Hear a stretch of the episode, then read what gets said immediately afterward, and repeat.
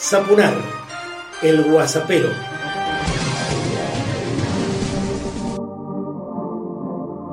Personalizado y político, arranco el Guasapero 45 y quiero compartir con vos algo más de lo que me han dejado todos estos años que llevo en medios masivos de comunicación. Estoy cumpliendo 35 años en radio, televisión, gráfica y me tocó cubrir las alternativas en torno a lo que en ese momento se estaba gestando y ya quedó como fecha fundacional del de, eh, encuentro que llevaron adelante cientos de miles de mujeres a lo largo y a lo ancho del país en lo que se conoció como Ni Una Menos, que nació hace cinco años y que ya mm, llegó justamente para quedarse y aportarnos una mirada distinta acerca de la sumatoria de derechos tan necesaria todavía en ámbitos en los que uno pensaría que hemos avanzado más de lo que verdaderamente lo hemos hecho. La cuarentena política nos muestra a los sectores poderosos anti-cuarentena que no quieren mejorar la situación económica del país. Solo quieren que haya, parece, miles de muertos, más desempleo y que caiga Alberto, claro, como consecuencia de todo eso. Mientras, Brasil está cerca de pasar a España en número de muertos y Corea del Sur se volvió a cerrar. De Chile y Perú, mejor ni hablemos. Escuchémoslo a Leandro Volpe, uno de los dirigentes de los irrompibles, que es un sector del progresismo en el radicalismo y que tiene mucho para decir. Hola Marcelo, hola Guasaperos, habla Leandro Volpe de Irrompibles Mendoza y de FETRAES, la Federación de Trabajadores por la Economía Social. Queríamos invitarlos a compartir la actividad que vamos a estar realizando en nuestras ollas populares el próximo sábado 6 de junio, en homenaje esta vez a Seba Moro, el periodista mendocino que denunció allá por noviembre el golpe de Estado en Bolivia. Él estaba viviendo por ese tiempo en Bolivia y a su vez fue la primera víctima fatal del golpe. Eh, así que queríamos homenajearlo a Seba, un gran compañero en la lucha por los derechos humanos y, contra la violencia institucional. Así que bueno, están, los invitamos a compartir esta visibilización de la familia por el pedido de justicia y bueno, los invito también a ver en las distintas redes sociales la página Seba Moro fue el golpe, donde van a poder encontrar más información de, quién fue Seba y, las notas periodísticas que escribía. Abrazo grande.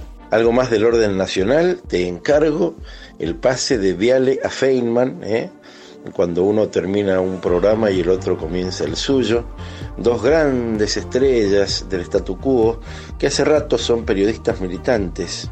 Por su parte, Diego Leuco estornudó en vivo junto a María Laura Santillán que lo miró espantada por no tomar los recaudos necesarios. Claro, son actores del poder y muestran esa impunidad justamente para contagiarte la voz y que busques por todos los medios que termine la cuarentena, que por cierto terminará en la medida en que se avisore por parte de las autoridades sanitarias de la República que mejoran todavía más los números de la Argentina. En Mendoza siguen las denuncias de represión y maltratos por parte de las fuerzas policiales y de seguridad por todo el tema de la cuarentena. ¿Hasta cuándo? ¿Hasta cuándo? En otro orden, Lautaro Jiménez, legislador del FIT, denuncia la renegociación de la deuda provincial como un negocio en sí mismo y aporta toda la data en la justicia de Mendoza. Desde aquí aplaudimos ese tipo de pedido de informe. ¿Cómo salir con la renta básica universal y sin condiciones para que verdaderamente todos los argentinos volvamos a sentarnos a la mesa? Ahora compartamos las palabras de Juan Comotti, actor y director de actores. Hola Marcelo, hola Guasaperos, ¿cómo están? En estos días fríos me imagino que disfrutando algún caldito, algo que nos abrigue la pancita. Estamos con un ciclo todos los viernes de teatro desde el Teatro Gladys Ravalle y este viernes tenemos tres conversaciones con tres fabulosas mujeres que son Alicia Casares, Diana Wall y Diana Moyano, que son tres mujeres que han, han sido y son parte del teatro independiente, también han tenido en común un elenco que ha sido el elenco Joven Teatro y el Joven Teatro Get, y van a conversar con ustedes sobre la experiencia de, del teatro y de ser mujer este, a, través del tiempo y en Mendoza. Eh, los quería invitar a participar parte del ciclo, se llama Hay Función, lo pueden buscar en el Facebook como Hay Función y allí a su vez estamos subiendo las obras donde los protagonistas están, han actuado, en este caso El Cerco de Leningrado de Sanchi Sinisterra, que es un autor español eh, sin precedentes, uno de los maestros del teatro español, eh, sobre barcos de papel de Pfeiffer y Norway Today de un autor alemán que se llama Igor Bauer-Sima. Así que los esperamos por ahí y esperando que podamos seguir aprovechando estos días para, para ver cosas distintas, para conocernos nosotros desde adentro, para reflexionar y para conversar con, con los protagonistas. Un abrazo grande a todos y aguante esta difusión alternativa que también nos hace con tanto boludeo circundante. Y así como hizo Juan, podrías hacer vos también y dejarnos tu idea, tu propuesta, tu crítica, tu comentario, tu denuncia para conocer todas las miradas, todas las perspectivas acerca de lo que pasa y tanto más aquí en Sapunar el Guasapero. Las dos palabras para no olvidar mm, de hoy, bueno, llevan a uno de los poetas más importantes de la Argentina, Pedro Palacios. Pedro B. Palacios, Almafuerte, ¿eh? uno de los poetas más singulares, con un trabajo mm, palabra mm, con palabra que es para elogiar, por cierto, pero que fundamentalmente todo esto podríamos practicarlo luego de habernos abismado a su obra, de haberla disfrutado de conocerla y de hacerla propia. Pedro Palacios, Almafuerte, Pedro Palacios, Almafuerte, googlealo, Pedro B. Palacios, mm, lo vas a encontrar así y vas a conocer un mundo. Te propongo por último reflexionar mm, que mientras Italia, México y Japón evalúan pagarle a los turistas que los visiten para poder reactivar el turismo, Millones y millones sufren hambre en el mundo de hoy, también producto de la pandemia. Por ello es necesario llevar adelante un rico debate que alumbre los tiempos venideros. Ya sabemos que la crisis del capitalismo es de larga data y los números de la macroeconomía así lo develan, pero si no cambiamos en buena medida el sistema, no hay viso de mejoras.